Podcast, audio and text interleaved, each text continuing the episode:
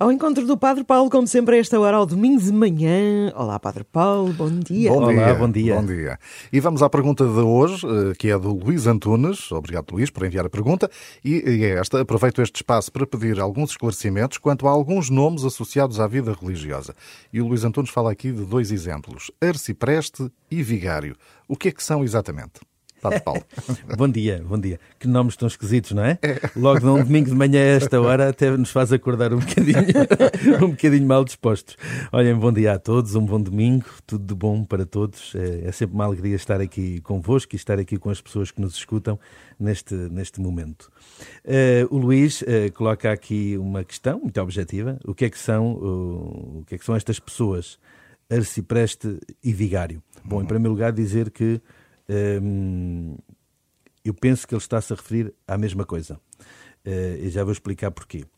Uh, antes, antes disso, dizer, antes de responder ao, diretamente à pergunta, dizer aqui uma coisa, porque é fundamental para a gente entender a pergunta. A organização eclesiástica da Igreja uh, está, enfim, está, está estruturada de forma territorial, como a maior parte das organizações civis e sociais.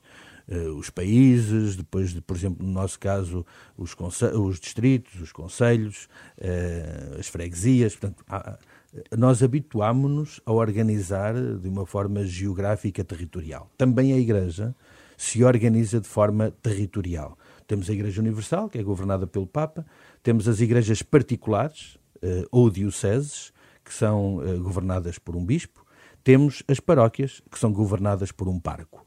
Uh, e estes ofícios de Papa, uh, Bispo residencial ou pároco uh, são ofícios que estão associados ao governo de uma organização territorial circunscrita a um espaço geográfico. Uhum. Padre Paulo, já agora que fala, que fala nisso, nós temos estado a acompanhar os símbolos da Jornada Mundial da Juventude, que estão em sim. peregrinação, estão nesta altura na Diocese de Porto Alegre Castelo Branco, isso. durante este mês, isso. e muitas vezes falamos aqui, quando estamos a, a referir isso, aos arciprestados. Exatamente. É também uma organização é, territorial. É isso que ia explicar a seguir. Ah.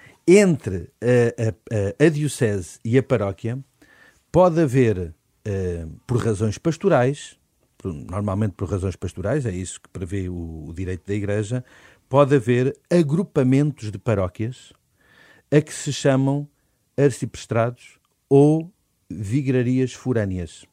Ui, isso nunca ouvi. Forâneas de foro. Okay. Um foro era uma zona, não é?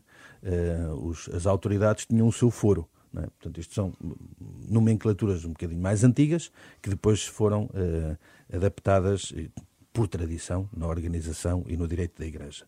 Uh, e daí o vigário, porque estamos a falar de uma vigraria forânea.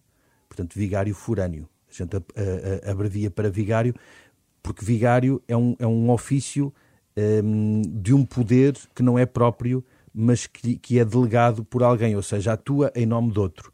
O vigário-geral de uma diocese atua em nome do bispo. Um vigário paroquial de uma paróquia, tradicionalmente chamamos coadjutor, atua em nome do pároco. E também o vigário forâneo atua em nome do bispo para, aquela, uh, para aquele território e diante aquilo que o direito prevê seja o direito geral da Igreja, seja o direito particular da Diocese, porque também o direito geral da Igreja diz que todas as dioceses devem fazer os seus estatutos para uh, o, a administração, para o governo, para regular o trabalho nessas vigrarias forâneas ou arciprestrados. Portanto, são os dois nomes. Em Lisboa há várias, não é? Na Diocese de Lisboa existem 18. Pois. Na cidade de Lisboa, Lisboa, na cidade, existem 5, por exemplo. Uh, aqui conheço bem porque é a minha realidade, uh, mas noutras dioceses existem uh, as vigrarias ou arciprestados. este nome arciprestado é, é mais comum na maior parte do nosso país, sobretudo o norte, o interior, tem, tem, tem muito este, esta, esta nomenclatura. Nós aqui estamos mais habituados ao nome, aqui na, na zona de Lisboa, mais habituados ao nome de vigraria. Uhum.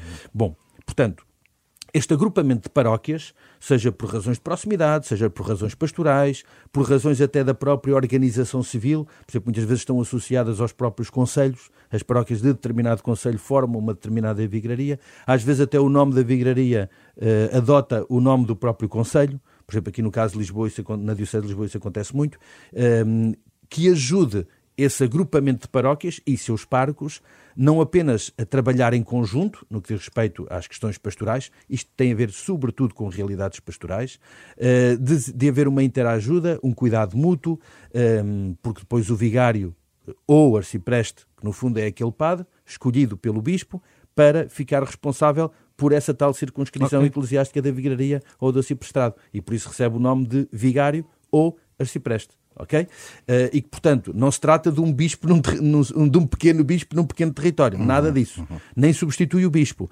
É um auxiliador do bispo na coordenação e não é chefe dos padres, é apenas coordena o trabalho nessa, nessa zona geográfica, nessa vigraria. Uh, repito, numa lógica pastoral, sei lá, vou dar aqui um exemplo prático para as pessoas perceberem. Imaginemos uh, numa, numa vigraria que tem uh, 15 paróquias.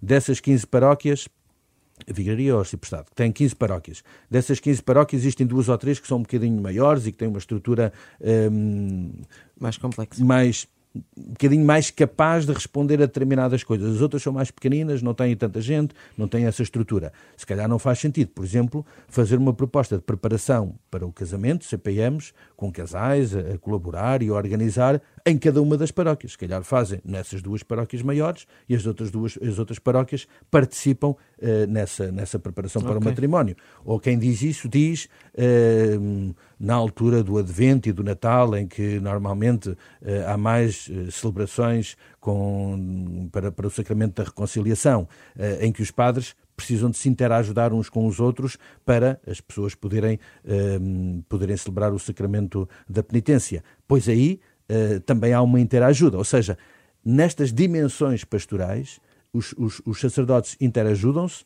e até as estruturas paroquiais se organizam em conjunto para que haja uma, uma resposta pastoral melhor ao povo de Deus. Portanto, este é um, bocadinho o objetivo. Okay. E um cuidado, depois também, já não vou entrar por aí, mas depois também algum cuidado administrativo em algumas coisas próprias de que há a obrigação de todas as paróquias de cumprirem, em que o vigário ou o arcipreste depois também tem um bocadinho essa obrigação de vigiar para que tudo esteja a correr bem naquele território. Muito bem. Eu, já não é a primeira vez que alguém coloca questões relativamente a estas designações. Existe algum livro, algum sítio, onde, algum site onde possamos ver este descritivo destes nomes atribuídos? Sim, uh, sim, só que depois é uma linguagem muito jurídica e às vezes pouco agradável. É melhor continuar mas... a perguntar-nos se nós respondemos. É melhor enviar perguntas para nós. É. Mas no, no, no, se fizerem uma busca eh, por uh, por Código de Direito Canónico, okay. que é, enfim, a lei, a lei, Universal da Igreja, uh, descarrega o documento PDF em português que está no site do, do, do, Vaticano e lá pode, pode ver toda esta legislação. Depois, existem, como há bocadinho falei, o, o Direito Universal da Igreja muitas vezes um, obriga a que as dioceses, sobre determinadas matérias, tenham o seu direito particular. Depois aí tem que se procurar no, no, no, nos sites da própria, das próprias dioceses, hum. que normalmente têm disponível os seus documentos. direito de já me perdoar. Pois é, um bocado complicado até porque é diferente. É diferente a gente conversar sobre o assunto claro numa linguagem não jurídica do que depois estar a ler um texto jurídico que às vezes é pouco perceptível. É verdade, tem toda a razão. Portanto, Portanto é continuar é, a perguntar. Melhor mesmo é enviar Mas as perguntas. O, o Dr. Google muitas vezes diz coisas interessantes sobre estas coisas. É preciso é saber escolher. Sim, pois. também é verdade. Mas, quer dizer, pelo menos nós aqui já sabemos quais são os sites. Mas é sempre muito mais agradável, é sempre muito mais agradável Conversar. conversarmos. Então manda as suas perguntas aqui para, para nós. Exatamente. É? Vamos ao Padre Paulo. Dina.isabela.rr.pt António.freira.rr.pt Mas não só. É, o WhatsApp, por exemplo, 962.007.500 é o número da Renascença, 962.007.500 e assim é fácil enviar também uma mensagem e até uma mensagem de voz, se quiser. Sim, senhor. Fica combinado. Padre Paulo, até para a semana. Adeus, até para a semana. Para um bom semana. domingo. Bom domingo a todos.